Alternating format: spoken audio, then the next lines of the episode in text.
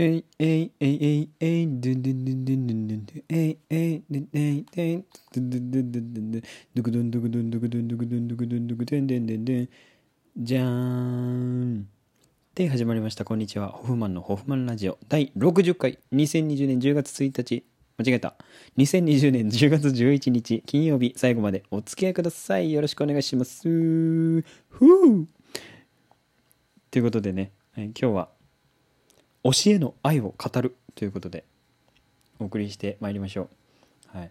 ハッシュタグチャレンジですねこれが。はい。はい。頑張りましょう。推しってねいろいろいると思うんですけどまあなんと言ってもアイドルじゃないでしょうか。はい。私アイドル大好きでございます。アイドル好きですね。はい。いっぱいアイドル見てきました。うん。一番最初にハマったのはね誰だろう。最初ねいや覚えてないな。ちょっとねじゃあ思い出せる範囲でねアイドルのお話をしていきたいと思います。まずねベイビーレイズっていうアイドルがいたんですけどはいご存知の方もいるかと思うんですけどあのアマちゃん見てた人はちょっとわかるんじゃないでしょうか。アマちゃんのね中に出てくる朝ドラね朝ドラ。アマちゃんに出てくるさ「暦の上ではディセンバー」っていう曲があるんですけどその曲を歌ってたのがあのベイビーレイズだったんです。でそれで存在は知ってたんですけどなんかある時あの大きななんだろうショッピングモールみたいなところに行った時にその人たちがあのライブをやるっていうのを聞いておおと思って見に行ったらそこでまあハマりましたよね。かっこよかってすごくなんかロックロックをなんだろう。アイドルなんだけどロックみたいな。アイドロックって言って「おピロリロリン」っつって。うんなんか来ましたけどね。あへへへ。ピロリロリンだって、うん、それでねハマってめっちゃかっこいいんですよ。そう。でそれで聞いてまして一番のその中で推しがねうん林真夏さんっていう方がいてその人はあのセンターなんですけど小さい頃は「ライオンキング」の何だったっけな。小さい子供役。ライオンキングにさあのメスライオンが出てくるじゃないですか。名前忘れたけど。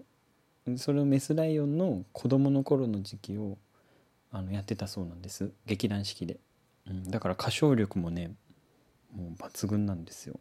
めっちゃ心に響く歌声で、うん、でそれでもうめっちゃ聴いてて、うん、でなんかメンバーのさなんだろう色というか個性もしっかりしてて面白いなと思いながら見てたんですけどでその次ハマったのが誰だろうか。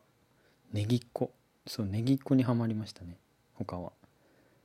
ネギっ子はねなんか最初はあの Perfume の歌を聴いててで Perfume つながりでネギっ子を知ったんですけど Perfume ってもともと広島のご当地アイドルみたいな感じだったじゃないですか。でそれでなんかご当地アイドルのことバーって調べてたらあの新潟のご当地アイドルがいるってことに知っているってこと知ってで覗いてみたらあのネギっ子っていう人がいるって。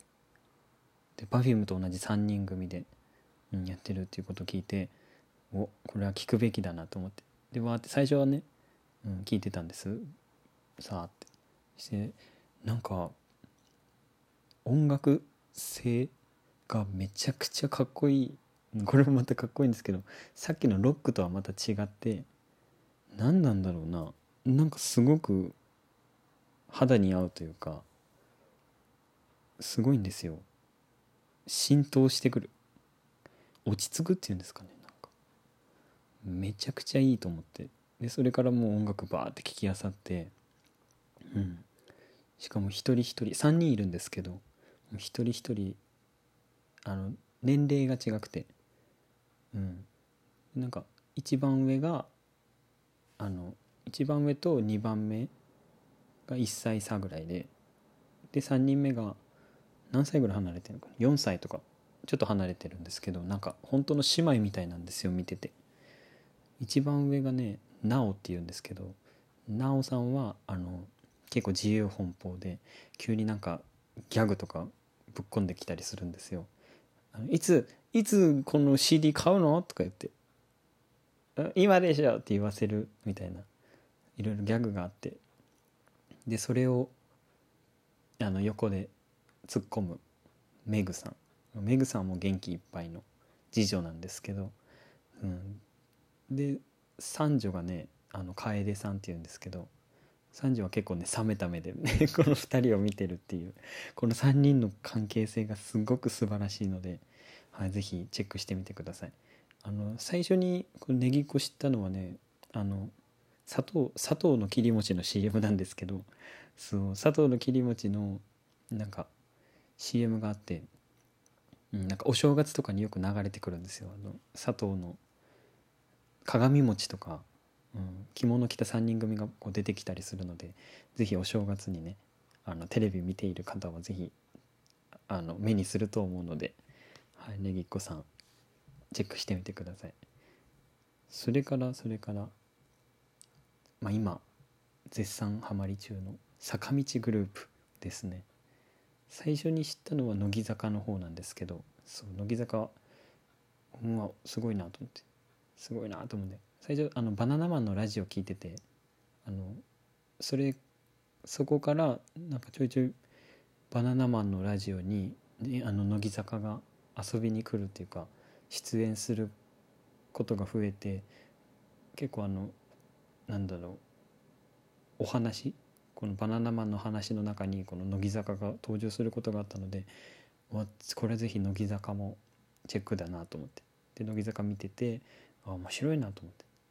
いいなこのグループ。って思って見ててしてあの他の坂道グループもねチェックしてたんですけどあの欅坂がいるじゃないですか。で欅坂がなんかあの欅坂に長濱ねるちゃんっていう人がいてでその人を筆頭に集まったひらがな欅っていうグループもグループがいるわけですよ。また漢字欅とひらがな欅でちょっと分かれててあの最初はすごくややこしかったんですけど、まあ、見ていくうちにめっちゃ面白くあピロリンっつってね。ピロリンっつってツイートされましたね。はい。でね あのこの2つのグループをこう見ててでひらがなけやきが改名しますってなって。日向坂46に改名ですってなってあちょっと日向坂なんかすごい素晴らしい名前だなと思って、うん、イメージカラー空色。うわーこれはもう元気もらえるパターンのやつやんと思って。でチェックしてて。いつぐらいだったかな？2019年の4月頃にえっと日向坂になって。でそれでちょうど社会人になったタイミングでこう日向坂になったわけですよ。だから一緒になんかなんだろうこの頑張っている姿を見て俺も仕事頑張ろうみたいなそういう時期があったわけですよだから一緒になんかこうなって頑張れるなと思ってちょっと応援してましたね。うん、日向坂の中で一番推しなのがね、加藤志保さんっていう方がいてそうこの人はあの結構グループの中でも結構前の方にいるあの人なんですけどえっとねニックネームが加藤氏っていうんです。加藤志保だから。加藤氏加藤志保加藤氏っていうんですけど、うん、なんだろう。すっげえ面白いんですよね。なんか見ててめちゃくちゃ面白いんです。なんか変顔とかもやるんですけど。変顔も強烈だしお腹鳴ったけど、変顔強烈だしなんか大喜利があるんですね。いろいろバラエティ番組の中で。でその大喜利も面白いしなんかでなんか裏話みたいな裏のところにカメラ持ってって裏の様子撮ってる時とかあるじゃないですか。でその時に何だろうもう直前まであの打ち合わせというかあの考え考えどうしたらいいかなどうしたらいいかなって考えててそういうところがまたうわ頑張ってるなと思って俺も頑張ろうってなるそういう気力が生まれるそんな人ですね。うん、とにかくなんかグループのことを考えて一生懸命やってる姿がうわいいなと思って推してますね。はい。あとなんか結構この前「レコメン」っていうラジオがあるんですけどあの文化放送で。火曜日の11時から1時まで？